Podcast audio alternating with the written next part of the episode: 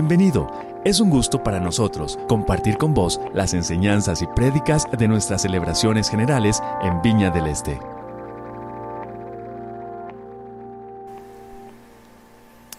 Continuamos con la serie de Pedro. Eh, de nuevo agradecerle a, Chino. no me acostumbro a decirle a Stefan, le digo Chino. Eh, por, por contarnos su historia, por contarnos esa historia del encuentro que tuvo con Dios y creo que del encuentro que sigue teniendo, ¿verdad? Y creo que es parte de lo que quisiera que habláramos hoy. La semana pasada Sebas estuvo contándonos un poco, ¿verdad?, acerca de la vocación de Pedro y demás y, y otras cosas muy chivas. Este, y tocó un poquito el tema del encuentro de Pedro con Jesús y hoy quisiera que nos metiéramos un poco más profundo ahí, en qué pasó en ese encuentro, cómo fue. Este, ya ahora estuvimos escuchando de Chino cómo fue el de él, entonces quisiera que, pudiéramos profundizar un poquito en el, en el encuentro de Pedro con Jesús. Antes de esto, quisiera este, que oráramos un momentito este, para que dispongamos nuestro corazón, para que Dios haga lo que, lo que Él quiere hacer en nosotros. Entonces ahí donde usted está, tome la postura que, que mejor le parezca, que más cómoda le parezca. Y si se puede unir conmigo en oración, se lo agradecería muchísimo. Señor, gracias por esta mañana. Gracias por lo que ya has estado trabajando en nosotros. Gracias, Señor, porque como cantamos ahora, no has terminado con nosotros, Señor, sino que seguís trabajando en nosotros. Queremos que sigas trabajando en nosotros, Señor. Queremos disponer nuestro corazón a que hables con tu palabra, Señor. A que pongas en mi boca, Señor, las palabras que realmente vienen de tu corazón. Espíritu Santo, te pedimos que hagas lo que quieras hacer en medio de nosotros. Y desde ya agradecemos lo que, lo que vamos a terminar de experimentar en este, en este rato. Amén. Ok. Entonces, el relato de, o la historia de cómo Pedro y Jesús se conocen, eh, está en tres de los evangelios, por lo menos, tres de los cuatro. Entonces, la primera pregunta sería, ¿qué dicen los evangelios acerca de ese encuentro? Vamos a ir primero eh, a Mateo 4, del 18 al 20. Mateo lo relata un poquitito y vemos que dice, en Mateo 4, 18 al 20 dice, pasando Jesús junto al mar de Galilea, vio a dos hermanos, Simón, llamado Pedro, y su hermano Andrés, sea, Simón y Andrés, que echaban la red al mar porque eran pescadores. Y les dijo, venid en pos de mí y os haré pescadores de hombres. Ellos entonces, dejando al instante las redes, lo siguieron. Y entonces leemos un encuentro como estos y decimos, wow, ¿verdad? ¿Cómo, es que ellos deciden seguir a alguien que probablemente no conocen? Porque el relato no, no nos dice nada más, ¿verdad? Entonces vamos a ir a Marcos. Aquí también hay dos versículos con un relato similar.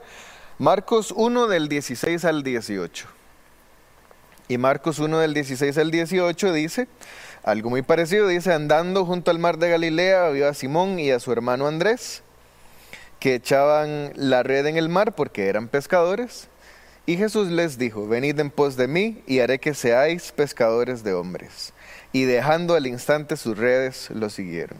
Y entonces aquí entramos un poquitito las personas que, que podríamos ser un poco más escépticas, ¿verdad? Y decimos, ¿cómo? ¿Por qué? O sea, ¿qué tenía Jesús?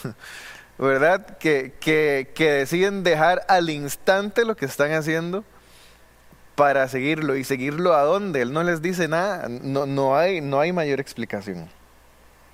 Pero en Lucas, y es el pasaje que vamos a usar hoy y en el que literal vamos a acampar, porque solo ahí nos vamos a quedar, es Lucas a partir del 4.38 hasta el 5.11.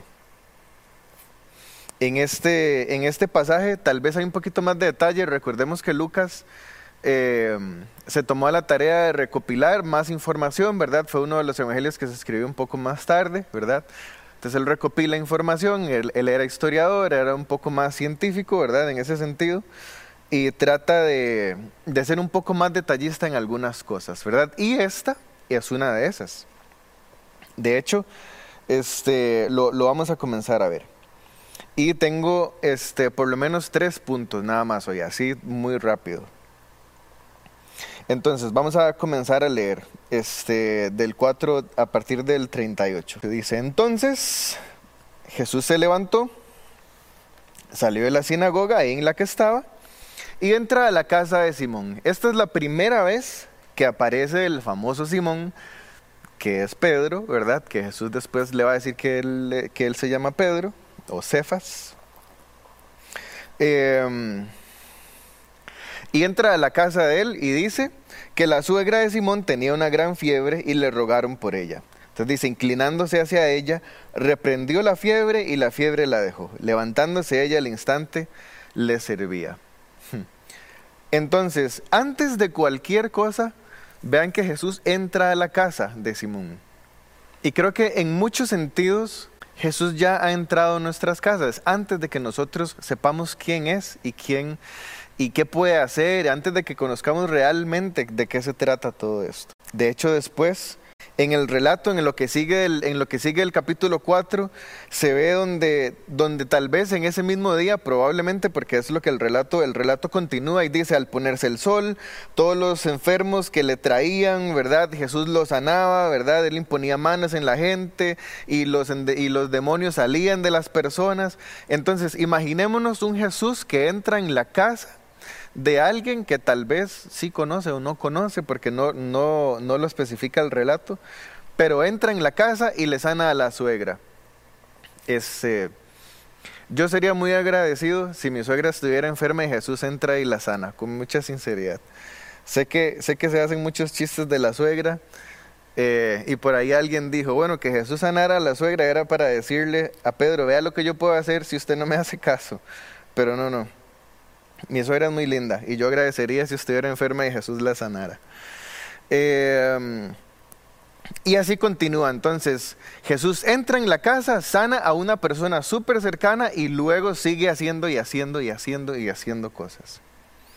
De hecho, en el capítulo 5, cuando, cuando se comienza a relatar la pesca milagrosa que Sebas nos contó la semana pasada, Vamos a leer los primeros, los primeros versículos. Dice, aconteció que estando Jesús junto al lago de Genezaret, el gentío se agolpaba sobre él para oír la palabra de Dios. Y vio dos barcas que estaban cerca de la orilla del lago, y los pescadores, habiendo descendido de ellas, lavaban sus redes. Y entrando en una de, de aquellas barcas, la cual era de Simón, otra vez Simón, le rogó que la apartase de tierra un poco, y sentándose enseñaba desde la barca a la multitud. Y este es mi primer punto. Mi primer punto es que Jesús se acerca a nosotros. Jesús se acerca a nosotros. Jesús se acercó a la vida de Pedro, primero entrando en su casa, sanando a su suegra, haciendo muchas más cosas, y luego se le acerca en su espacio de trabajo, donde él estaba ahí, tenían los barquitos por ahí, entonces Jesús dice, mira, eh, Simón, ayúdame un toquecito con el barco y quiero usar el barco que, que vos tenés para algo más. Y el primer punto es ese, Jesús se acerca a nosotros. Y así como nos contaba Chino ahora, yo creo que Jesús se acerca a Chino desde que era muy pequeño, desde esa Biblia con dibujos, pero también desde esa llamada de la mamá recordándole que tiene arroz con leche en la casa. Yo creo que eso es Jesús acercándose a la vida de Chino y ahora que estamos leyendo la vida de Pedro, Jesús se acerca a la vida de Pedro ahí, en donde está, en su cotidianidad, en su casa, en su trabajo. Em, y creo que así es Jesús con nosotros también. Él se acerca a donde nosotros estemos. Y aún más, quiero decir algo más. Jesús usa la barca de Pedro, o Jesús usa algo que tenía que ver con el trabajo de Pedro. Y recordemos que aquí Pedro todavía no es un seguidor de Jesús. Pedro no es un discípulo. Aquí Pedro es una persona como, como cualquier otra. Porque no ha sido llamado todavía a seguir a Jesús. Y yo sé que esto puede ser tal vez difícil de digerir, pero esto significa que inclusive si tal vez no somos seguidores de Jesús todavía, Dios puede usar lo que nosotros tenemos y lo que nosotros hacemos. Y con esto quisiera que quienes tal vez llevan un poco más de camino recorrido en la fe y que tal vez a veces tendemos a, excluir un poquito a las personas que todavía no han tomado una decisión por Jesús, quiero decirle que Dios puede hacer cosas a través de quienes todavía no son seguidores suyos también. Así como puede hacer cosas a través de nosotros que sí somos sus seguidores, pero puede hacer cosas a través de otras personas también. Y aquí vemos un ejemplo en Pedro, porque utiliza el trabajo de Pedro, utiliza la barca de Pedro para dar un mensaje a la multitud que lo estaba necesitando. De hecho, eh, a partir del versículo 4 en el capítulo 5, y aquí vamos a continuar hacia el segundo punto, recordemos el primero, entonces es Jesús se acerca a nosotros. Y yo le, le quiero agregar ahora que Jesús también nos puede usar en medio de nuestra cotidianidad, inclusive sin nosotros tener mucha conciencia al respecto. A partir del versículo 4 dice, cuando terminó de hablar, dijo a Simón, boga mar adentro y echad vuestras redes para pescar. Respondiendo Simón le dijo, Maestro, toda la noche hemos estado trabajando y nada hemos pescado, mas en tu palabra echaré la red. Eh, y habiendo hecho, habiéndolo hecho, encerraron gran cantidad de peces y su red se rompía. Entonces hicieron señas a los compañeros que estaban en la otra barca para que les ayudaran, vinieron, llenaron ambas barcas de tal manera que se hundían. Y el versículo 8 viene una parte súper clave para mí, que yo creo que es el versículo clave de todo este pasaje. Y dice, viendo esto, Simón Pedro cayó de rodillas delante de Jesús diciéndole, apártate de mí, Señor, porque soy hombre pecador. Mi segundo punto es que a Pedro se le cayeron las medallas. Pedro obviamente tiene su profesión y él sabe que él conoce de lo que él hace, entonces, y tal vez Jesús dice, bueno, lo de Jesús es sanar gente y sacar demonios, lo mío es pescar. Y entonces Jesús le da una instrucción y él le dice, pero si ya lo hicimos, bueno, pero si usted lo dice, porque ya yo vi que Dios lo respalda a usted, ¿verdad? Recordemos de nuevo que Pedro todavía no era seguidor de Jesús. Y ahorita en este momento es donde él dice, ok, bueno, como yo ya vi que tal vez usted puede saber algo, entonces voy a hacer lo que usted dice. Y resulta que lo hace y entonces a Pedro se le caen todas las medallas. Y entonces, para mí aquí pasa el punto de quiebre, que es como cuando, como cuando Chino nos estaba contando ahora en el campamento, ¿verdad? Llega ese momento donde está ahí, voy a decir agolpado por la multitud, como dice el pasaje, tal vez como a Jesús la multitud lo agolpaba, pero pasa algo, hay un punto de quiebre, ¿verdad? Y entonces Chino en sus propias palabras lo que está diciendo es, Dios, abro esto para que usted haga algo si usted realmente existe. Aquí Pedro está entendiendo que él no puede por sí solo tampoco. Aquí Pedro está entendiendo que está delante de alguien que es más grande que él. Aquí Pedro está entendiendo que, que su condición no es una condición por la que él deba quedarse el resto de su vida. Aquí él abre su corazón y le dice, Señor, apártate de mí porque soy hombre pecador. Y aquí hay dos cosas que quisiera profundizar un poquitito. Porque muchas veces nosotros quisiéramos que Dios trabaje en nosotros, ¿verdad? Estamos como, podríamos estar como en ese, en esa duda de que si, ¿verdad? De que si tengo que cambiar esto o no, ¿verdad? Y a veces somos exitosos en decirle al Señor que se aparte de nosotros. Y entonces le decimos, no, Dios, con eso yo no quiero tener nada que ver por ahora. O, o, como Pedro estamos diciendo, no, resulta que yo soy un pecador, soy demasiado sucio, no soy digno de estar cerca suyo. Y por ahí un predicador muy famoso decía que la victoria más grande del enemigo sobre nuestras vidas no es que pequemos ni es que caigamos, sino es que creamos que por ese error o que por ese pecado no nos podemos acercar a Dios, porque realmente lo que el enemigo quiere es que estemos lejos de Dios, no necesariamente que caigamos sino que sintamos que no lo podemos accesar. Y creo que muchas veces y en repetidas ocasiones, no solo antes de ser seguidores de Jesús, nosotros necesitamos que se nos caigan las medallas.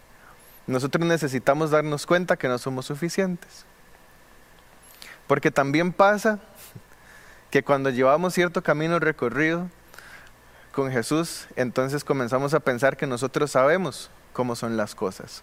Que como Pedro sabía cómo era pescar, entonces nosotros también vamos sabiendo y vamos diciendo, ok, sí, es que esto es así. Pero entonces llega Jesús y nos dice, no, hoy no vas a hacer las cosas igual, hoy las vamos a hacer diferentes. Y entonces nosotros comenzamos a discutir con Jesús y comenzamos a chocar también.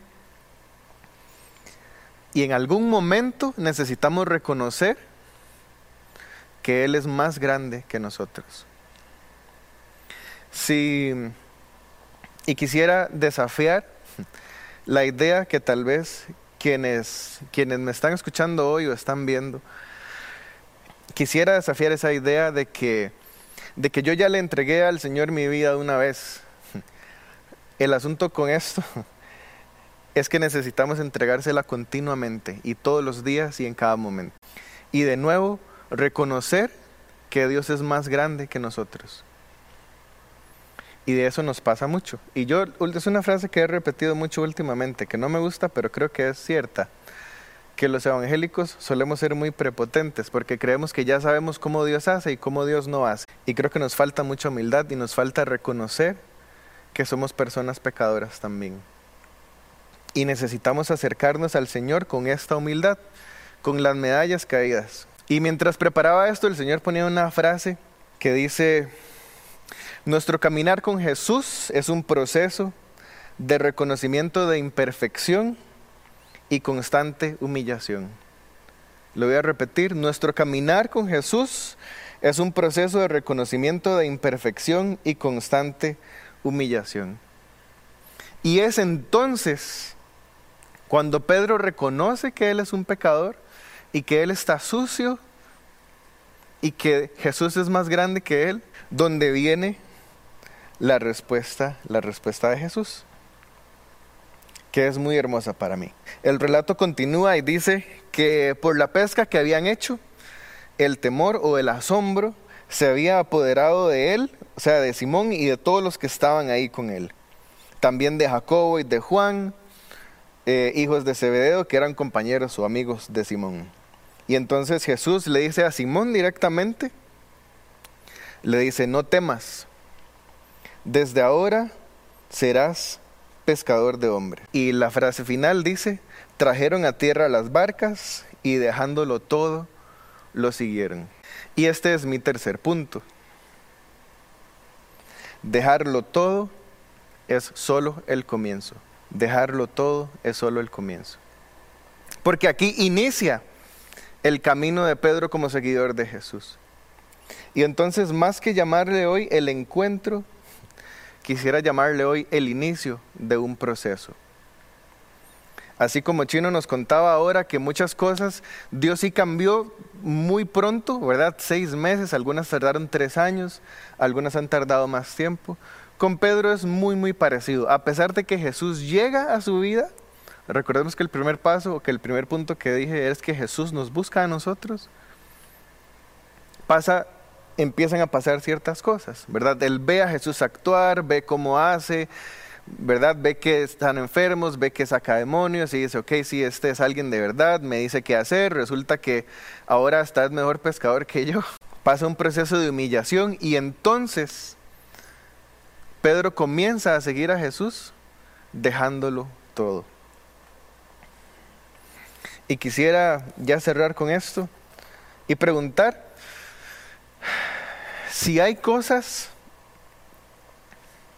todavía que nos estamos resistiendo a dejar. Porque entonces comenzamos en el caminar con Dios y decimos, bueno, pero hay ciertas cosas que yo creo que sí tengo que cambiar, hay otras que creo que no. Este, y como hablábamos con Chino ahora, que hay cosas que Dios cambia, hay cosas que Dios restaura y hay cosas que Dios potencia después de que llegamos a Él. Y a lo largo del proceso de Pedro, que, son, que es lo que continúa la serie, vamos a ver ese tipo de cosas. Cosas que Dios cambia, cosas que Dios restaura y cosas que Dios potencia en la vida de Pedro también. Porque tal vez, tal vez yo ahorita estoy diciendo dejarlo todo es solo el inicio y no le estoy diciendo que renuncie a su trabajo ni que deje a su familia botada, ¿verdad? Eh, pero sí hay cosas que hay que dejar atrás. Y entonces, tal vez usted me puede preguntar hoy, ¿cuáles, ¿y cómo sé cuáles son esas cosas que tengo que dejar atrás? Y yo le quiero decir que aquí, en este librito, en este librote, hay muchas de esas cosas muy bien explicadas de qué es lo que tenemos que cambiar, de qué es lo que tenemos que rendir.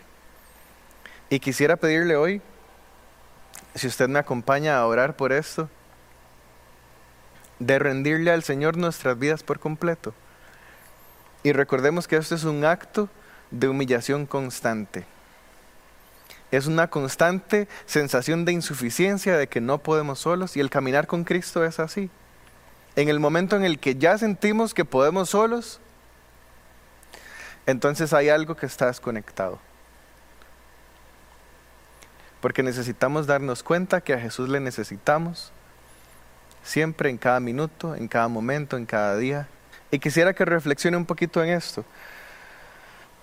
Si tal vez usted está lidiando hoy con algo que usted dice, pero ¿por qué, ¿por qué la Biblia dice que eso es malo si se siente tan bien? ¿O por qué la Biblia dice que eso es malo si yo realmente creo que me hace bien? O tal vez usted no está totalmente seguro o segura de qué es lo que tiene que rendir. Quisiera de nuevo que así como Pedro abra su corazón y diga, Señor, no soy digno de que estés conmigo, para que usted reciba la respuesta de Jesús que le diga, no se preocupe por eso. Venga, caminemos juntos y descubra lo que yo tengo para usted. Que básicamente eso es lo que Jesús hace con Pedro. Le dice, lo que usted piense de usted mismo, ahí lo vamos a ir cambiando. Venga, sígame, caminemos juntos. Y esa es la invitación que creo que Jesús quiere hacerle hoy. Caminemos juntos. Déjeme trabajar en usted. Entonces quisiera que oráramos por esto brevemente. De nuevo ahí la postura de su corazón creo que es la más importante. Señor, queremos abrir hoy nuestro corazón para que trabajes en él.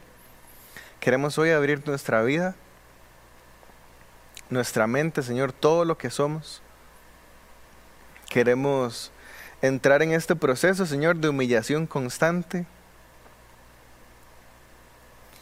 en el que podamos empezar a descubrir quién sos, en el que podamos empezar a descubrir quiénes somos nosotros también. Queremos pedirte, Señor, valentía para dejar las cosas que nos pedís dejar. Queremos pedirte, Señor, sabiduría para discernir, para entender la diferencia entre lo que querés para nuestras vidas y entre lo que no. Queremos, Señor, solamente agradar a tu corazón y responder al llamado que nos haces. Y quiero pedirte, Señor, por aquellas personas que tal vez todavía no han tenido una experiencia en la que se han dado cuenta, así como Pedro, de que vos sos más grande, Señor, y de que vos sos quien decís ser. Quiero pedirte, Señor, por esas irrupciones de tu reino, Señor, en medio de, la vida de cada una de las personas que están viendo y escuchando esto. Quiero pedirte, Señor, por una irrupción de tu reino en sus casas, así como irrumpiste en la casa de Simón, en sus trabajos, así como irrumpiste en el trabajo de Simón, y en sus vidas personales, Señor, así como cuando le dijiste a Pedro, seguime, todo va a estar bien. Queremos entregar nuestra vida hoy, Señor, para que trabajes en ella, para que perfecciones, Señor, ese diseño que ya has hecho en nosotros, para que quites, Señor, lo que tenga que ser quitado, y para que potencies, Señor, lo que lo que ya está dentro nuestro. Agradecemos tu presencia, Señor, agradecemos este día. Y queremos pedirte sabiduría, Señor, para también ser de ánimo para otras personas que tal vez están en este proceso de descubrir quién sos. Para tal vez otras personas que ya han madurado un poco más también, pero necesitan un apoyo en su caminar con Dios, en su caminar con vos, perdón. Danos sabiduría, Señor, y danos la paciencia, la paz y el amor que necesitamos para acompañarnos unos a otros, Señor, en este, en este camino de la vida, de la vida de seguidores de Jesús. Ayúdanos, Señor, a aprender de Pedro lo que necesitamos aprender.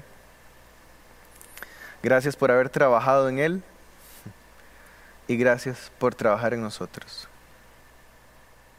Amén.